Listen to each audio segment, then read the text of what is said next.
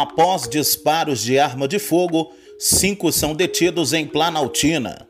Três homens e duas mulheres foram detidos acusados de disparo de arma de fogo em Planaltina, por volta das 18 horas e 30 minutos deste domingo. Policiais militares do Batalhão de Policiamento Rural e do Comando de Policiamento Escolar foram averiguar uma denúncia de disparo de arma de fogo no núcleo rural Osiel Alves. No local, os policiais abordaram cinco pessoas que estavam em um Fiat Ideia. No interior do veículo foi encontrado um revólver calibre 38 com três munições intactas e duas deflagradas. Os cinco ocupantes do veículo foram levados à 31ª Delegacia para registro da ocorrência.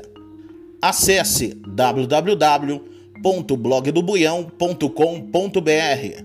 Aqui a notícia não para.